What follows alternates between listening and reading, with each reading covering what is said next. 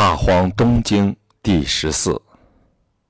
东海以外有一道非常大的沟壑，是少昊建国的地方。少昊就在这里抚养瑞相地成长。瑞相幼年玩耍过的琴瑟还丢在沟壑里。有一座山叫干山，干水从这里发源。最终汇集在一起，生成甘源。东南海以外，甘水的中间有一个国家叫西河国，那里有女子叫西河，正在甘渊中给太阳洗澡。西河是帝俊的妻子，生了十个太阳。大荒的东南角有一座山叫皮姆地丘山，东海以外，大荒之间。有座山叫大岩山，太阳和月亮从这里升起。有座山叫波谷山，那里有个大人国，有大人做贸易的集市。有一座叫做大人堂的山上，有一个大人正蹲在上面，张开他的两只手臂。有个小人国，那里的人被叫做敬人。有一个神人，长着人的面孔，野兽的身子。叫做离灵师，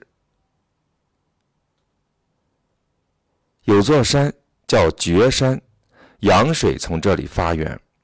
有个国家叫韦国，那里的人把黄米当作食物，能够驱使四种野兽：虎、豹、熊、霸。大荒当中有座山叫河须山，太阳和月亮从这里升起。有个国家叫中荣国，中荣是帝俊的后裔。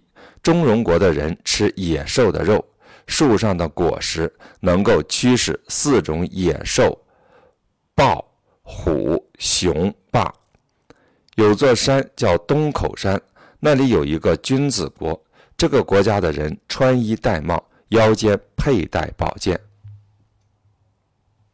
有个国家叫思幽国。燕龙是帝俊的后裔，司幽是燕龙的后裔，司氏是司幽的后裔，司氏没有娶妻，司女也是司幽的后裔，司女没有嫁夫。司幽国的人以黄米为食，也吃野兽肉，能驯化驱使四种野兽。有座山叫大阿山，在大荒当中有一座山叫明星山。太阳和月亮从这里升起。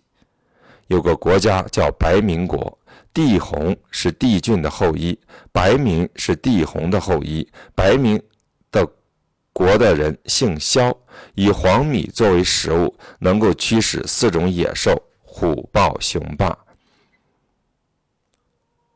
有个国家叫青丘国，那里有一种狐狸，长着九条尾巴。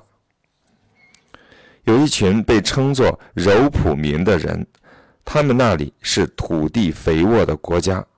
有个国家叫黑齿国，黑齿是帝俊的后裔，那里的人姓姜，以黄米为食，能驱使四种野兽。有个国家叫夏州国，在它附近还有一个国家叫盖鱼国。有个神人，长着八颗头，每颗头都是人的面孔。老虎身子，十条尾巴，名字叫天武。在大荒当中有三座山，分别叫居陵于山、东极山、离茂山，都是太阳和月亮升起的地方。有个神人名叫折丹，东方人称他为折，从东方吹来的风称作俊。他就处在大地的最东边，主管风起风停。东海的海岛上有一个神人，长着人的面孔、鸟的身子，耳朵上穿挂着两条黄蛇，脚下踩踏着两条黄蛇，名字叫做禹浩。禹浩是皇帝的后裔。禹京是禹浩的后裔，禹京居住在北海，禹浩居住在东海，他们都是海神。有座山叫招摇山，融水从这里发源。有个国家叫玄古国，那里的人以黄米为食，能驱使四种野兽。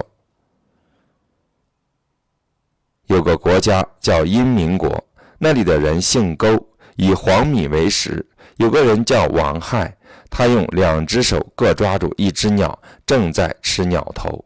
王亥把一群肥牛寄养在有异族人和和河伯那里，有异族人。将王亥杀死，抢走了他的肥牛。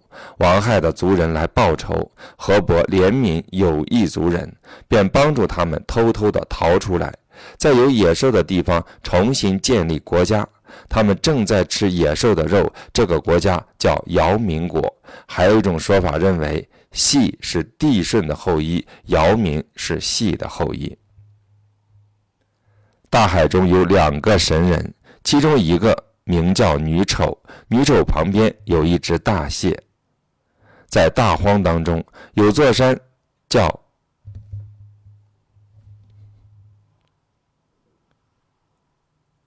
鄂尧君底山，山上有棵扶桑树，高达三百里，叶的形状像芥菜。有道山谷叫做温源谷，汤谷上也。长了棵扶桑树，一个太阳刚刚下山，另一个太阳正从这里升起。他们都有三足鸟驮着。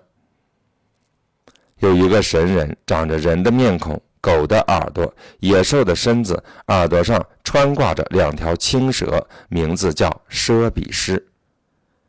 有一群长着五彩羽毛的鸟，它们相对而舞。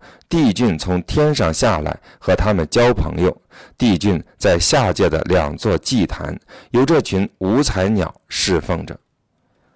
在大荒当中，有座山名叫倚天苏门山，太阳和月亮从这里升起。有个国家叫做勋民国，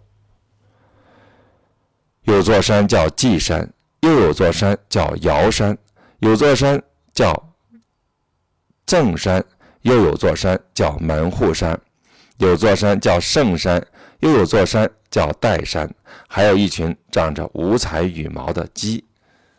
在东荒当中，有座山叫鹤鸣峻极山，太阳和月亮从这里升起。有个国家叫中荣国。东北海外又有三青马。三追马，干华树。这里还有一玉、三青鸟、三追马、柿肉、干华树、甘祖树。这里是各种农作物生长的地方。三锥马的锥是指毛色青白相间的杂色的马。有个国家。叫女和岳母国，有一个神鸟，叫做鸢，北方人称作鸢，从那里吹来的风称作眼。它就处在大地的东北角，掌管太阳和月亮的运行，使它们不会杂乱无序的升落，掌控它们在天上出没时间的长短。在大荒的东北角上。有座山叫凶里土丘山，应龙就住在这座山的最南端。他因为杀了蚩尤和夸父，不能再回到天上，因此天下频繁大旱。遇到大旱，人们就装扮成应龙的样子，向上天求雨，这样就得到了大雨。应龙，传说中。一种生有翅膀的龙。